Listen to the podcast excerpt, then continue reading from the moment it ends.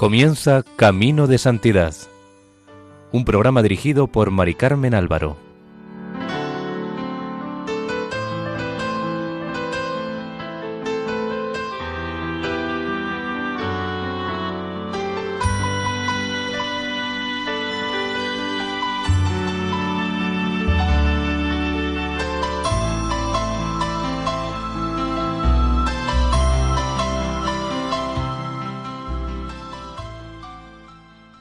Bienvenidos a Camino de Santidad.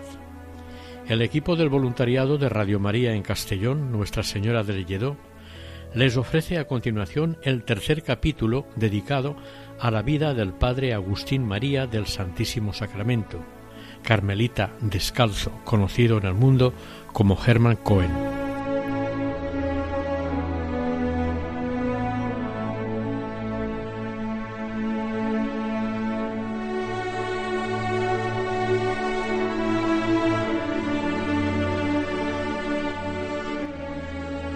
En medio de sus trabajos, estudios, vigilias y oraciones, un pensamiento dominaba en la mente de Germán. Su familia seguía siendo judía, por lo que él no cesaba de dirigirse al cielo con sus súplicas y lágrimas para obtener su conversión. Había dejado París con la pena de que su hermana continuara en el judaísmo. Sor María Paulina de Fougeray que conocía su sufrimiento, la acogió con bondad y viendo que era buena y dispuesta para hacer el bien, le sugirió la idea de que diera lecciones de música a las alumnas del pensionado de la Visitación. Al principio Germán no estuvo de acuerdo porque, aunque podía responder de su calidad musical, quizás pudiera influir negativamente sobre las niñas por tener prejuicios contra la religión católica. Sor María Paulina, sin embargo, confió en la gracia. La confianza que se le demostró, la amistad y las piadosas conversaciones de Sor María Paulina conmovieron profundamente las convicciones de la hermana de Germán y el trabajo mm, que la gracia estaba haciendo en ella ya había cortado el camino cuando decidió ir a Allen a visitar a su hermano junto con su marido, su hijo y su madre. Al saberlo, el padre Germán no cabía en sí de alegría. El 6 de abril de 1852 le escribió a su hermana y le decía Mi alma siente la necesidad de desahogarse en la tuya, la que siempre ha experimentado y provocado en mí particular simpatía. Solo tú sabrás comprenderme. Leerás en este corazón que te abriré. Nos alegraremos y lloraremos a la vez, pero serán lágrimas sin amargura, lágrimas de felicidad, lágrimas de gozo y de agradecimiento. A continuación, le describe con entusiasmo los efectos de la gracia en el alma que acaba de iluminar y de la que ha tomado completa posesión. Pero lo que hay de más hermoso para nosotros, añade, es que una vez bañados en las aguas salvíficas de la redención, todo el pasado se halla tan olvidado, tan borrado ante Dios, como si jamás hubiese existido. He aquí lo que me asombra, las iniquidades sin número que me has visto cometer, los crímenes atroces que conoces de mi pasado, Dios me los ha perdonado todos. Qué misericordia, qué generosidad, qué magnanimidad, qué felicidad. Cuando leo nuestras santas escrituras o cuando rezo en el breviario, todo él compuesto con pasajes de la Biblia, las pruebas vivas de nuestra santa religión, entonces quisiera tenerte a mi lado para maravillarte con las palabras convincentes con que los profetas, los patriarcas y el real salmista anunciaban la venida del Mesías deseado y describían al detalle todas las circunstancias de su pasión dolorosa y de todo lo que se cumplió en nuestro muy amado Señor Jesucristo. Luego le copió varios de estos pasajes sorprendentes de los libros sagrados y le resaltó la claridad, la precisión y sobre todo la fidelidad con que se realizaron en la persona del Dios de los cristianos, y concluyó diciendo Confesarás que un corazón recto y sincero no puede rehusar el rendirse a tal evidencia. El padre Germán sabía que los esfuerzos del hombre no son nada sin la gracia, por lo que redobló sus oraciones e hizo rezar por su familia en seminarios y comunidades religiosas, además de ir en peregrinación cerca de seiscientas personas. Al final de un novenario a Nuestra Señora de Periagud, en la diócesis de Allen, todo le parecía poco por la conversión de su familia. A los pies de la Virgen depositó un nuevo cántico, acompañado de una preciosa y larga oración, de la que leeremos sólo el final, y en la que, refiriéndose a su madre, dice María, hija de Israel, ella pertenece a tu familia, vuelve hacia ella una mirada de piedad y de cariño. María, ha salvado al Hijo, no consientas que para siempre se halle separado de su madre. Para mí ella es tu imagen y su recuerdo no surge jamás solo en mi corazón. Ella me engendró en el dolor y tú también, para darme segunda vida, me adoptaste por hijo al precio tan caro de todos los dolores del Calvario. Madre de Jesús, Madre mía, si los pensamientos de la tierra no se transformasen allá arriba, podría verte sin ella en el cielo con plena alegría, y su pérdida eterna no sería una nube para mi felicidad. Después pedí a todos que cantaran su himno suplicante por la conversión de su madre y prometía volver para cantar un himno de agradecimiento a Nuestra Señora de Periagud lo cual hizo en mayo de 1870 para agradecer a la Santísima Virgen la gracia que recibió de bautizar a diez miembros de su familia. El padre Germán no llegó a tener la alegría de bautizar a su madre, pero poco después de aquella peregrinación, a finales de mayo, su hermana volvió a Allen con su madre y su marido. Un día predicó en la catedral sobre la Santísima Trinidad en presencia de ellos. Su hermana después le dijo que sabía que se condenaría si no se convertía, pero si lo hacía le quitarían a su hijo, por lo que después de una gran lucha interior pidió ser bautizada, pero en secreto, sin que su marido lo supiera. El bautismo se celebró en una pequeña capilla, durante una de las ausencias de su marido, el 19 de junio de 1852, fiesta del Sagrado Corazón. A partir de aquel momento, el pequeño Jorge, su hijo, que aún no tenía siete años, sintió en su corazón un gran deseo de ser bautizado, de tal manera que no dejaba de pedirle a su madre que lo bautizara, gracia que recibiría cuatro años más tarde. La madre del padre Germán falleció el 13 de diciembre de 1855, mientras él predicaba el Adviento en Lyon. Dijo al respecto a su amigo de Quiers, Mi pobre madre ha muerto y yo quedo en la incertidumbre. Sin embargo, tanto se ha rogado que debemos esperar que entre su alma y Dios algo habrá ocurrido en esos últimos instantes que nosotros no conocemos. He recibido orden de ir a París a consolar a la familia. No obstante, si su dolor fue muy profundo, su esperanza en la bondad infinita de Dios no desfalleció ni por un momento. Algún tiempo después le, le confió al santo cura de Ars, con quien tenía amistad, las inquietudes que sentía sobre la salvación de su madre, muerta sin la gracia del bautismo, a lo que el santo cura le respondió Tenga esperanza y espere.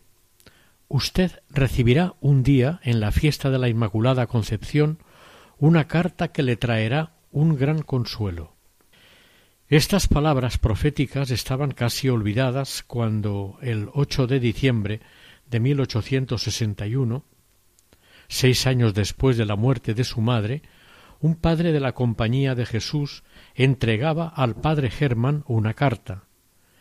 Estaba escrita por una sierva de Dios que murió con fama de santidad y que era conocida por sus numerosos escritos sobre temas de espiritualidad, especialmente por su librito Eucaristía meditada. La carta decía El 18 de octubre, después de la Santa Comunión, me hallaba en uno de esos instantes de unión íntima con nuestro Señor, en los que me hace sentir su presencia en el sacramento de su amor de manera tan grata, que la fe ya no me parece necesaria para creer en ella. Al cabo de un rato hizo que oyera su voz y se dignó darme algunas explicaciones relativas a una conversación que yo había tenido la víspera. Me acordé entonces de que en dicha conversación una de mis amigas me había manifestado su extrañeza de que nuestro Señor, que había prometido concederlo todo a la oración, sin embargo, hubiese permanecido sordo a las oraciones que el padre Germán le había dirigido tantas veces para obtener la conversión de su madre. Su sorpresa iba casi hasta el descontento, y me costó trabajo hacerle comprender que debíamos adorar la justicia de Dios y no tratar de penetrar sus secretos. Me atreví a preguntar a mi buen Jesús cómo era posible que, siendo la bondad misma, hubiera podido resistirse a los ruegos del padre Germán y no hubiese concedido la conversión de su madre. Esta fue la respuesta de nuestro Señor. ¿Por qué, Ana? ¿Quieres siempre sondear los secretos de mi justicia y trata de penetrar los misterios que no puede comprender? Dile que no debo la gracia a nadie, que la doy a quien me place, y que al obrar así no dejo de ser justo ni ceso de ser la justicia misma. Pero ha de saber también que, antes de faltar a las promesas que tengo hechas a la oración, trastocaré el cielo y la tierra, y que todo ruego que busca mi gloria y la salvación de las almas, siempre es oído favorablemente cuando va acompañado de las cualidades necesarias. Luego añadió Y para probaros esta verdad quiero enterarte de lo que ocurrió durante la muerte de la madre del padre Germán. Mi buen Jesús me iluminó entonces con un rayo de su luz divina, y me dio a conocer, o mejor, me hizo ver en él lo que voy a procurar contar. En los últimos momentos de la madre del padre Germán cuando estaba a punto de exhalar el último suspiro, y que parecía estar privada de conocimiento, casi sin vida, María, nuestra buena madre, se presentó ante su divino Hijo y postrándose a sus pies le dijo Gracia, piedad, Hijo mío, por esta alma que va a perecer. Un instante más y estará perdida, perdida para siempre. Haz te lo ruego, por la madre de mi siervo Germán, lo que quisieras que él hiciera por la tuya, si ésta estuviese en su lugar, y tú estuvieras en el suyo. El alma de su madre es su bien más querido. Mil veces me la ha dedicado y la ha confiado a mi amor, a la solicitud de mi corazón. ¿Podré soportar que se pierda? No, no, esta alma me pertenece, la quiero, la reclamo como herencia, como el precio de tu sangre y de mis dolores al pie de tu cruz. Apenas la Madre de Dios había acabado de hablar cuando una gracia fuerte, poderosa, brotó del manantial de todas las gracias, del corazón adorable de nuestro Jesús, y fue a iluminar el alma de la pobre judía moribunda, triunfando instantáneamente de su obstinación y resistencia. Esta alma se volvió inmediatamente con amorosa confianza hacia aquel cuya misericordia la perseguía hasta en los brazos de la muerte, y le dijo Oh Jesús, Dios de los cristianos, Dios que mi Hijo adora, yo creo, yo espero en ti, ten piedad de mí. En este grito, oído sólo por Dios y que salió de las más íntimas profundidades del corazón de la moribunda, estaba encerrado el arrepentimiento sincero de su obstinación y de sus culpas, el deseo del bautismo, la voluntad expresa de recibirlo y de vivir según las reglas y los preceptos de nuestra santa religión, en el caso de que hubiera podido volver a la vida. Este impulso de fe y de esperanza en Jesús fue el último sentimiento de su alma. En el instante en que ella subía hacia el trono de la divina misericordia, los débiles lazos que la retenían a su envoltura mortal se rompieron y cayó a los pies de aquel que había sido su Salvador antes de ser su juez. Después de haberme mostrado todas estas cosas, nuestro Señor añadió Comunica todo esto al Padre Germán. Es un consuelo que quiero otorgar a sus prolongadas penas para que bendiga y haga bendecir por todas partes la bondad del corazón de mi madre y el poder que ejerce sobre el mío. Recordamos que esta carta, verdaderamente sorprendente e imprevisible, había sido anunciada, como hemos dicho anteriormente, al padre Hermann por el santo cura de Ars con seis años de antelación. A finales de junio de 1852, el padre Germán fue enviado a Carcasona, donde tenían los carmelitas la sede de los estudios teológicos. Allí seguía preocupado por multiplicar y establecer el número de devotos de la Eucaristía en la adoración nocturna. Desde allí estableció la adoración nocturna en Burdeos entre los miembros de las conferencias de San Vicente de Paul. En Toulouse pronto fueron también 50 los adoradores. 1853 fue un año de predicaciones y viajes continuos. Estuvo en casi todas las ciudades del sur de Francia. Por medio de su palabra se convirtieron numerosos pecadores. En los periódicos de la época se pudo leer cómo su paso por ellas fue un verdadero acontecimiento. En Lyon predicó un sermón a beneficio de los pobres y el éxito fue tan grande que el arzobispo local escribió al provincial de los carmelitas para rogarle que cuanto antes confiase a este religioso la doble misión de fundar en Lyon la adoración perpetua y de predicar en todas las parroquias de la ciudad sobre este tema. Allí se le pidió que fuera a Ginebra para predicar el mes de María.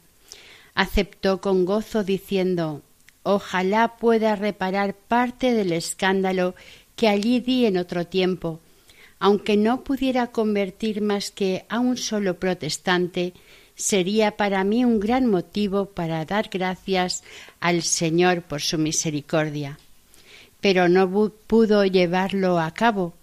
Su salud se resintió y el médico le obligó a renunciar a predicar el mes de María en Ginebra, lo cual aceptó con humildad, diciendo La Santísima Virgen María sabrá perfectamente indemnizarme de esta doble privación. He predicado en Béziers, Montpellier, Aviñón, Toulon y Marsella, y Jesús lo ha bendecido todo, también en Lyon. El 2 de mayo de 1853 bautizó en Toulon a un judío de treinta y seis años, le dio la primera comunión y le vistió el escapulario de la Virgen del Carmen. El 7 de mayo, en Marsella, bautizó a una señora protestante y a sus hijos. Antes de regresar a Carcasona, el padre Germán volvió a Lyon y dio ánimo a dos jóvenes israelitas, gemelos, de distinguida familia, que por la gracia de Dios querían hacerse cristianos. Eran huérfanos y sus tutores hasta les amenazaron de muerte para que no se hicieran católicos y luego para que abjuraran. Le dijeron en una carta al Padre Jesús, sí, Jesús descendió en medio de nosotros cuando nuestros parientes quisieron forzarnos a renegar de nuestro adorable Redentor, de su adorable Madre y del adorable misterio de la Eucaristía que usted ama tanto. Estos dos hermanos, con el tiempo, se hicieron sacerdotes y escribieron unas ciento cincuenta obras, principalmente sobre el judaísmo y el catolicismo, llegando a ser muy famosos en Francia. Se trata de los hermanos José y Agustín Lehmann. De Lyon, el padre se trasladó a Grenoble y conversó con Maximín, pastorcito de once años que, junto con otra pastorcita llamada Melania, recibieron en la Salette en 1846 la visita de la Virgen, llorando, sobre todo, por los pecados del pueblo cristiano y llamando a la conversión. El padre Germán regresó a Carcasona y los médicos, ante su grave enfermedad de nervios y agotamiento, le mandaron absoluto reposo y lo enviaron a Castelbell, en la Provenza Costa Azul. Su estancia en la pequeña localidad fue tiempo de grandes padecimientos, aunque enfermo y debilitado, no dejó pasar una sola mañana sin celebrar misa. Estoy de veras en la cruz, escribía el 23 de junio, y de ello estoy contentísimo a más no poder, se lo confieso. Actualmente estoy tendido sobre un colchón, con una fuerte erupción en la pierna. Desde el pie hasta la rodilla estoy cubierto de llagas vivas a pesar de haber recibido un sinfín de cuidados y estar en un lugar maravilloso, no mejoró de sus dolencias. En julio llegó a Bagnères de Bigorre, en los Pirineos, donde sí habría de encontrar nuevas fuerzas. Pero la mejoría no se mantenía y pasaba de mejorías a empeoramientos que hubieran desanimado a un carácter menos templado que el suyo tras algunas actividades en Montpellier para preparar la fundación de un nuevo convento y en Bagnères para la colocación de la primera piedra de una iglesia del Carmen, prometió ir a Burdeos en noviembre para predicar allí, ya que aunque su salud no era buena, creía que predicar y tocar el órgano una sola vez no le podría hacer daño, pero si tocaba el órgano quería que fuera en beneficio de alguna obra, a elección de los que le pidieron que fuera.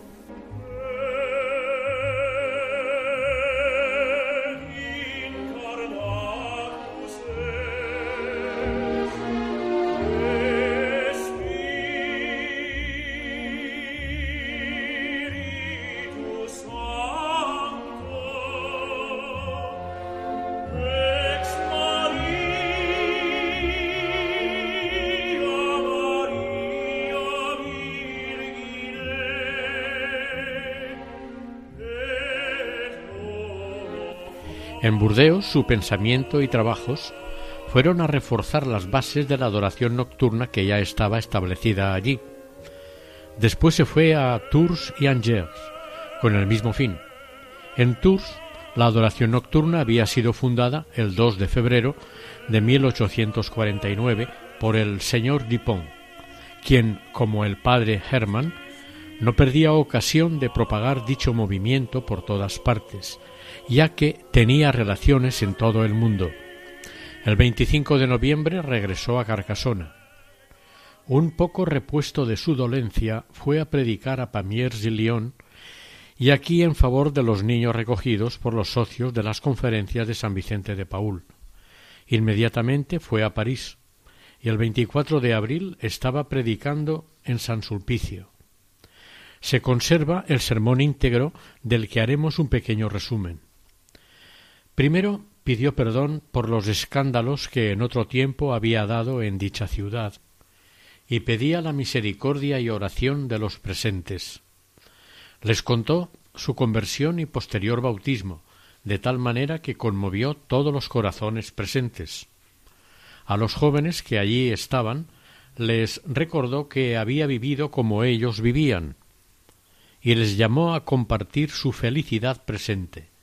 Contó cómo había recorrido el mundo buscando la felicidad sin encontrarla, porque el hombre ha nacido para la felicidad, pero la busca donde no está. Ahora tomamos sus palabras. Esta felicidad yo la he hallado, la poseo y gozo de ella tan plenamente que puedo exclamar con el apóstol que el corazón se me desborda de felicidad. No puedo contener en mi pecho este volcán de gozo, y me he sentido con prisas de dejar mi soledad para venir a encontraros y a deciros que soy tan feliz que vengo a ofreceros, que vengo a rogaros, a suplicaros que compartáis conmigo este exceso de felicidad. A continuación explica en qué consiste la felicidad. Sólo Dios puede satisfacer esta necesidad del corazón del hombre. Pero, ¿cómo alcanzar a Dios y poseerlo? Dios aparece en sus obras y sobre todo en la obra admirable de la encarnación y de la redención. Dios es la persona de su Hijo Jesucristo. Ha descendido de los cielos, ha venido hasta nosotros, se ha hecho el compañero de nuestro viaje, el pan de nuestra alma dar a conocer el nombre de Jesús ha obrado una verdadera revolución en el mundo. Sin embargo, el incrédulo dirá Pero yo no creo en Jesucristo. A éste yo le responderé Yo tampoco creía, y precisamente por eso era desgraciado. Jesucristo se nos da, y para hallarlo es preciso velar y rogar. Jesús está en la Eucaristía, y la Eucaristía es la felicidad, es la vida. Luego explicó por todas las tormentas que había pasado su alma, y que cuando estaba a punto de sucumbir, herido y maltrecho, se abrió una puerta dorada a la que llamó. Le abrió un hermoso joven, de resplandeciente majestad, le tomó de la mano y le introdujo en la misteriosa morada, donde, a su vez, le introdujo en una piscina que curó sus heridas y le infiltró en las venas una vida nueva, devolviendo a su alma su antigua juventud. Además, desprendía una fragancia tan exquisita que quiso conocer su naturaleza. Volvemos a leer su sermón. ¿Cuál no sería mi asombro cuando advertí a mi lado al hermoso joven que me había abierto la puerta. Tenía ambas manos extendidas por encima de la piscina, y de cada una de ellas, por una herida ancha, salía en abundancia la sangre a borbotones. Yo miraba la piscina y a mí mismo, y vi que me hallaba inundado por la sangre del hermoso joven, y esta sangre me comunicaba un vigor tan grande que me sentía con fuerzas capaces para afrontar mil tempestades más furiosas aún que las que acababa de soportar. Pero mi asombro llegó al colmo al reparar que aquel raudal de sangre, lejos de teñirme de rojo, me daba una blancura más brillante e inmaculada que la de la nieve, y empezaban a brotarme en el corazón el agradecimiento y el amor. Yo tenía hambre y sed. La fatiga y las luchas del viaje me habían agotado. Él me hizo sentar a un banquete en el que una luz esplendorosa iluminaba la sala del festín, donde, sin embargo, no había lámparas. El joven mismo era la luz, y de su semblante salían rayos deslumbradores. Yo tenía hambre y sed. Él me presentó un pan y me dijo Come. Me ofreció una copa diciéndome Bebe. Bendijo el pan, luego acercó la copa a una herida que tenía en el pecho e inmediatamente se llenó de un vino maravilloso. Y cuando hube comido y bebido, comprendí que semejante alimento no era ordinario, sino más bien un alimento que me transformaba y me llenaba de inefable alegría y de indecibles delicias. Entonces el joven me habló, y su palabra era una armonía celestial, música divina que me encantaba y me hacía derramar lágrimas de amor y me embriagaba con desconocida sensación. Y luego me trajo hacia sí, me abrazó, me estrechó sobre su corazón, me cubrió de caricias y me meció dulcemente al son de una melodía que llegaba de sus labios. Y yo apoyé la cabeza en su pecho, y mi felicidad fue tan grande que mi inteligencia dejó de pensar, y me dormí sobre el corazón de este amigo que me hacía tanto bien, y durante mi sueño me hizo soñar en el cielo. Oh sueño de amor imposible de contar. Después el Señor invitó a Germán a quedarse con él y le dijo Quédate si quieres. Cada día te bañaré en mi sangre, cada día te calentaré en mi hogar, te iluminaré con mi luz y de nuevo te haré sentar a mi mesa. Pero si me dejas, cuidado, la tempestad se reanudará pronto que otros, exclamé yo entonces, se enfrenten a las tempestades, que se arrastren en el barro del camino. En cuanto a mí, puesto que permites que me quede contigo, quiero vivir aquí, quiero morir. Sí, cada día viviré en el torrente de gozo que se derrama de tu costado abierto. Pero dime tu nombre para que lo bendiga con los ángeles. Y él me respondió Me llamo amor, me llamo Eucaristía, me llamo Jesús. Este es el secreto de la felicidad de que gozaba el padre Germán, y que a todos los hombres nos convida a compartirla con él en el amor de Jesús. Terminó el sermón con Amemos a Jesús. No hay más que una felicidad, la de amar a Jesús y la de ser amado por él.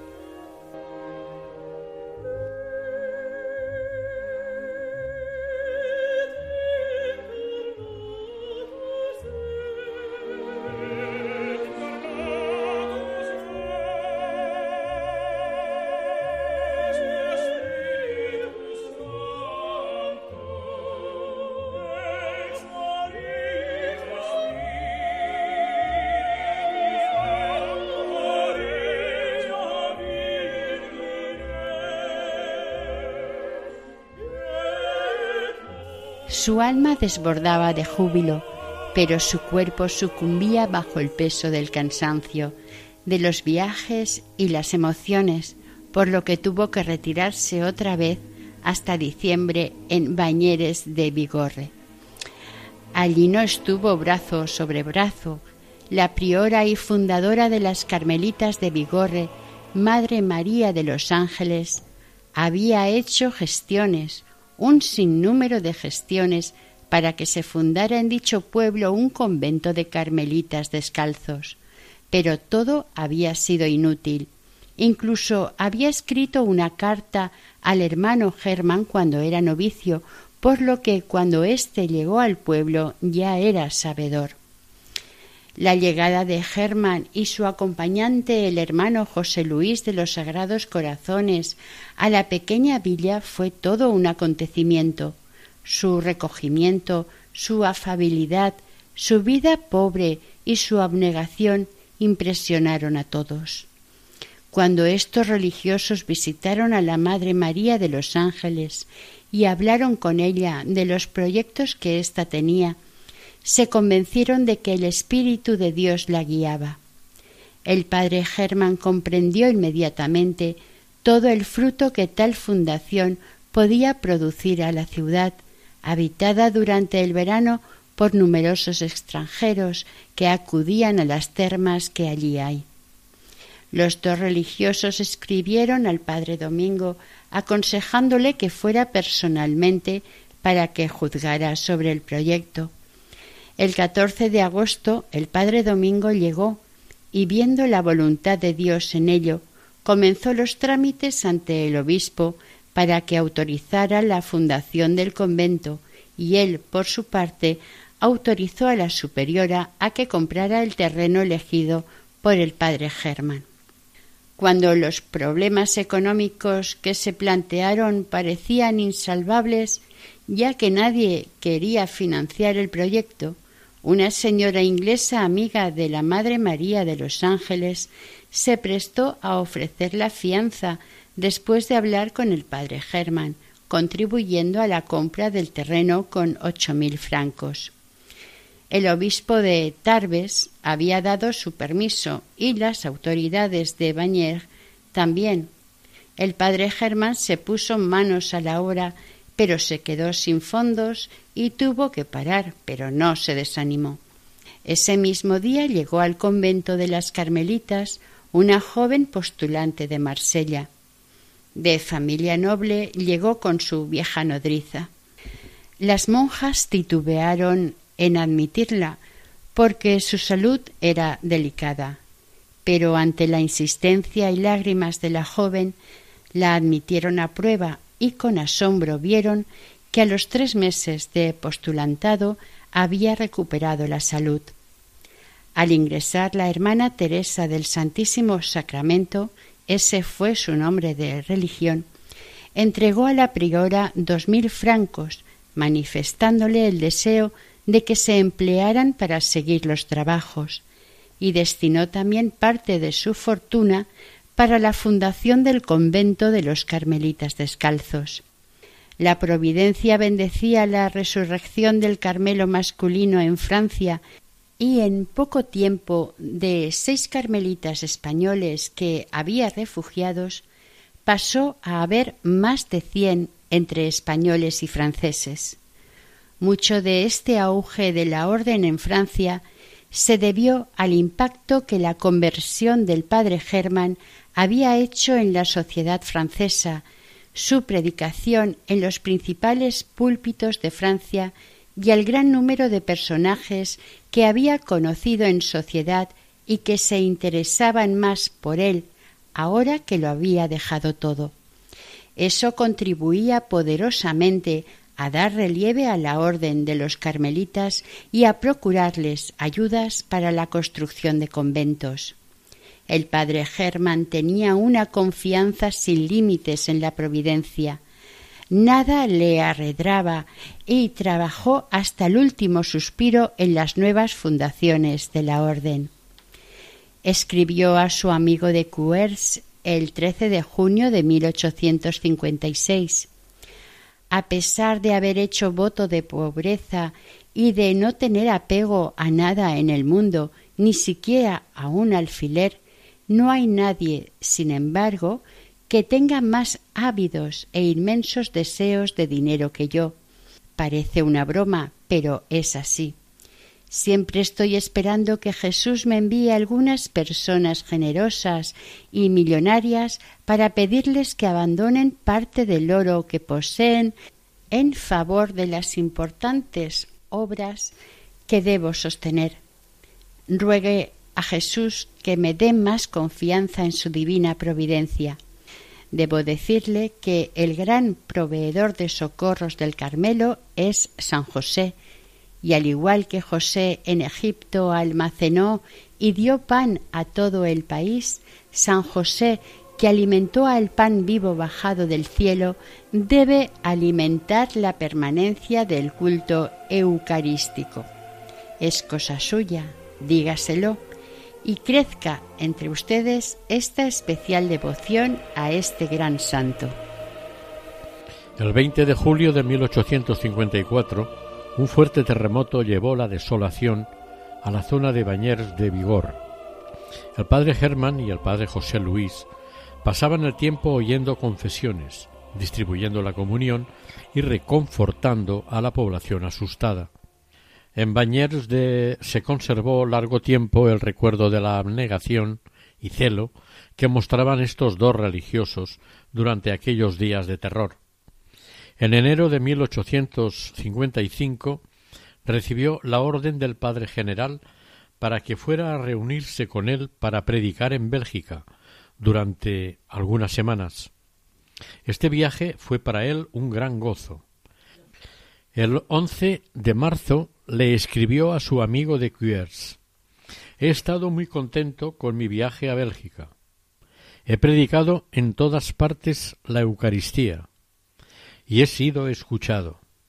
Debo volver el año próximo para una octava de la consagración de una iglesia edificada en el lugar mismo en que unos judíos dentro de la sinagoga hace quinientos años apuñalaron unas hostias consagradas y de ellas vieron brotar sangre. Estas hostias se hallan aún en Santa Gúdula, Catedral de Bruselas. He celebrado la Santa Misa en Lieja, en el mismo sitio en que Santa Juliana recibió la orden de Jesús de que hiciera instituir la fiesta del Corpus Domini. Cuánto me he acordado de usted en todos estos lugares consagrados por el misterio de nuestros altares. El culto de la Eucaristía y el establecimiento de la adoración nocturna son el tema de casi todas sus cartas, el objeto de casi todos sus sermones. Todo lo que puede contribuir al desarrollo de esta incomparable devoción le colma de gozo.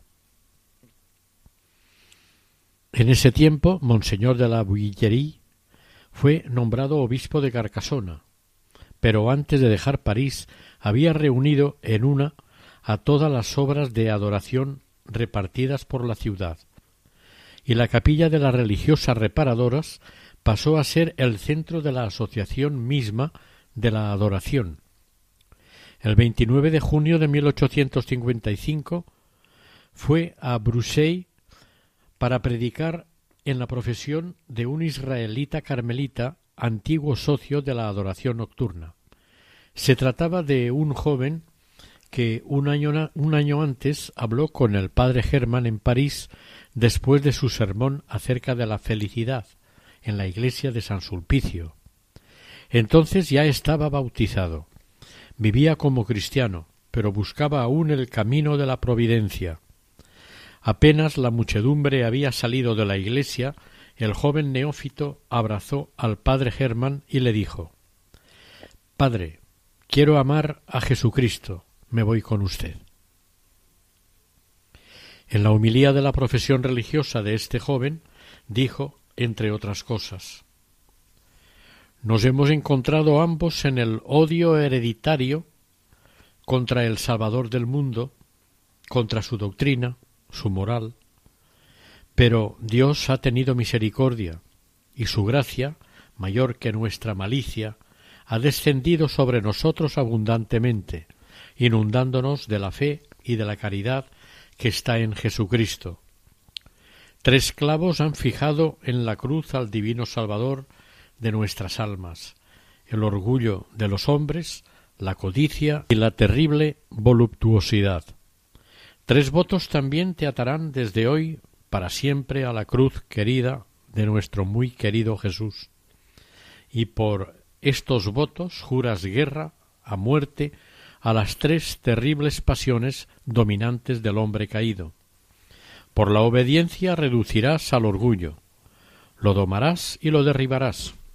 Por el voto de pobreza harás imposible en lo sucesivo la avaricia, la codicia, el ansia inmoderada de los falsos bienes terrenales.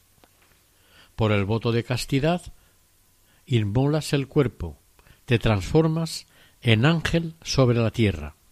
Luego añadió ¿Hubieras creído que se es más feliz domando las pasiones que satisfaciéndolas?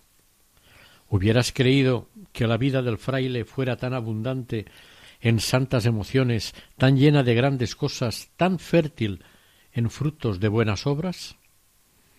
Terminó el sermón diciendo Oh profundidad de los tesoros de la sabiduría y de la ciencia de Dios.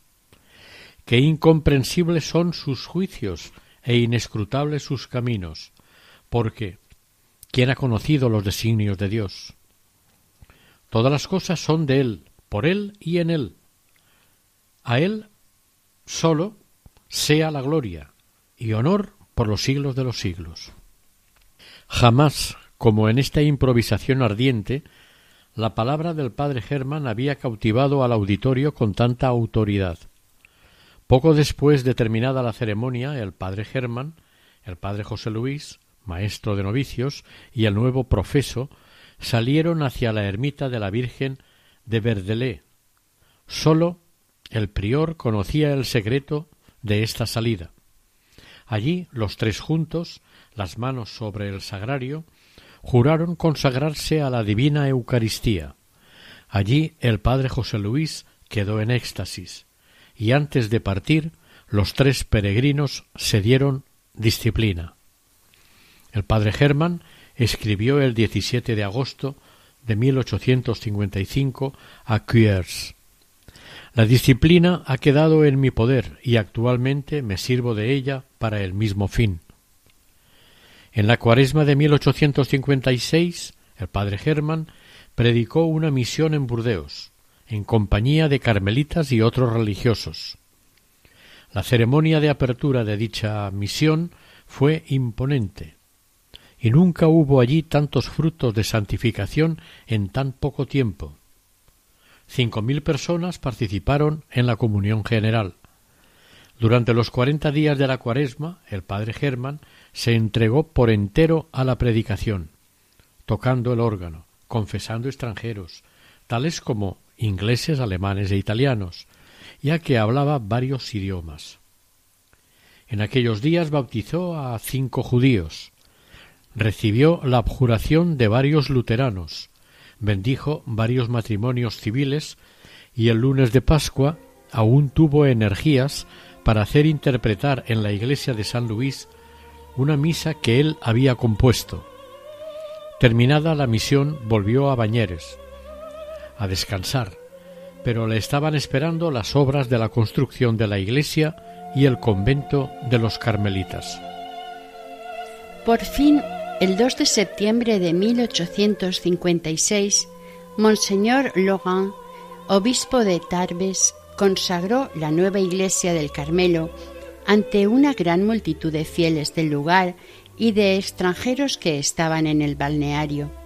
Una vez consagrado el altar, se llevó a la iglesia en procesión el Santísimo Sacramento tomado de la capilla de las Carmelitas, pasando por las calles adornadas con guirnaldas de flores y alfombradas como en el día del Corpus. Terminado también el nuevo convento, el padre Domingo se llevó con él al padre Germán para que continuara su labor de constructor en la otra nueva fundación. La Orden del Carmelo en Francia había conseguido una notable extensión y comenzaba a sentir la necesidad de un santo desierto, lugar donde hay carmelitas ermitaños que, a ejemplo de Moisés, se quedan en la montaña levantando día y noche el corazón y las manos hacia el cielo para pedir la salvación de las almas y la gloria de Dios y apoyar con su oración el trabajo de sus hermanos. Por otra parte, el padre Germán, enviado por sus superiores a una vida de predicaciones, de viajes y de obras sin descanso, sentía un gran deseo de soledad y de vida contemplativa consumiéndose ante el sagrario. Pero los designios de Dios parecían ir por otro camino. Al parecer lo quería en medio del mundo, convirtiendo a las almas y también, no nos engañemos, abriendo los corazones y los bolsillos en favor de la Orden del Carmelo. Concretamente, él contribuyó decisivamente a la fundación del desierto, dedicando a ello su fortuna personal. A la muerte de su padre dio a esta obra ya iniciada catorce mil francos. Y a este mismo fin dedicó los beneficios de sus cánticos. Se trata del santo desierto de Tarastech, cerca de Lourdes, que, en la actualidad ya no pertenece a la orden y estuvo bastantes años abandonado totalmente. En lo sucesivo, el padre Germán dividirá su tiempo entre el desierto de Tarasteish y las predicaciones en diversos lugares de Francia y del extranjero. Mientras se construía el monasterio a donde llegó enfermo, vivió en la casa del párroco. Llegó un momento en el que, como de costumbre, los recursos para continuar las obras se terminaron, por lo que el padre Germán y el cura de Tarasteish empezaron una novena al corazón de Jesús ante Dios Eucaristía. Al cuarto día recibieron inesperadamente por correo dos mil francos de parte de la persona que menos esperaban. En otra ocasión hicieron una novena a San José con el mismo fin y aún no la habían terminado cuando recibieron grandes ayudas. Una vez ya todo en marcha, en 1867, el padre Germán fue enviado a otros menesteres. En 1868 volvió a vivir de nuevo allí y era conventual de él cuando murió. En medio de todos esos trabajos que Dios bendijo con numerosas almas recobradas por la gracia y después de grandes conversiones, el padre Germán tuvo el gozo inmenso de bautizar al hijo de su hermana en la capilla de los religiosos del Santísimo Sacramento. Este 14 de octubre de 1856 escribió un año después a su sobrino, quedará para siempre grabado en mi corazón como uno de los más grandes y hermosos de mi vida. Para finalizar el programa, vamos a ofrecerles la oración para obtener la beatificación del Padre Agustín María del Santísimo Sacramento, de la Orden de Carmelitas Descalzos, conocido como el Padre Germán Cohen. María, Virgen Inmaculada, tú que sanaste milagrosamente en la gruta de Lourdes al Padre Agustín María del Santísimo Sacramento, para que te sirviera perfectamente en tu orden del Carmelo, te pedimos que nos obtengas de la Santísima Trinidad la gracia de, aquí dígase la petición, por la intercesión y los méritos de tu fiel servidor, que no conoció nada más delicioso que sufrir por Jesús, y que vio realizada su petición de no pasar un instante de su vida sin sufrir para complacerlo, para su servicio y para su gloria. María, Madre de la Eucaristía, te pedimos que nos obtengas la glorificación de este gran convertido por la Santa Hostia Redentora haz resplandecer a este apóstol iluminado por el sacramento de amor de tu Hijo Jesús, para que nos comunique a todos, sacerdotes y fieles, su celo ardiente por la adoración de la divina presencia en el sagrario, la celebración digna y vivida del sacrificio de la misa y la santa comunión ferviente y frecuente. Promueve así en toda la tierra muy especialmente entre tu pueblo de Israel, el triunfo del reino eucarístico del Hijo de David, el pan vivo bajado del cielo a tu seno virginal. Amén.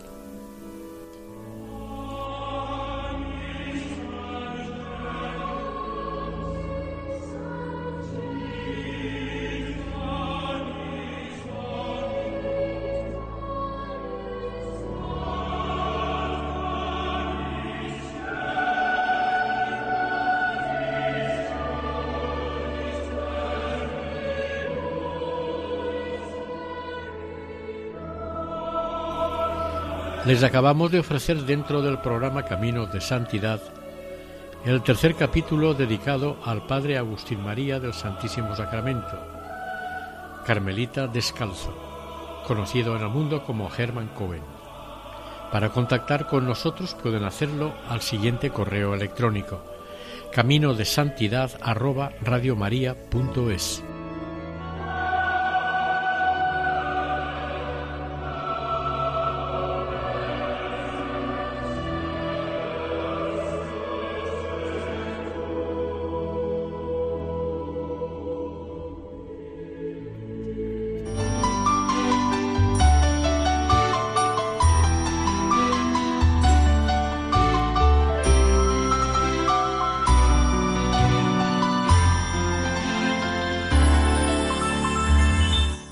Camino de Santidad.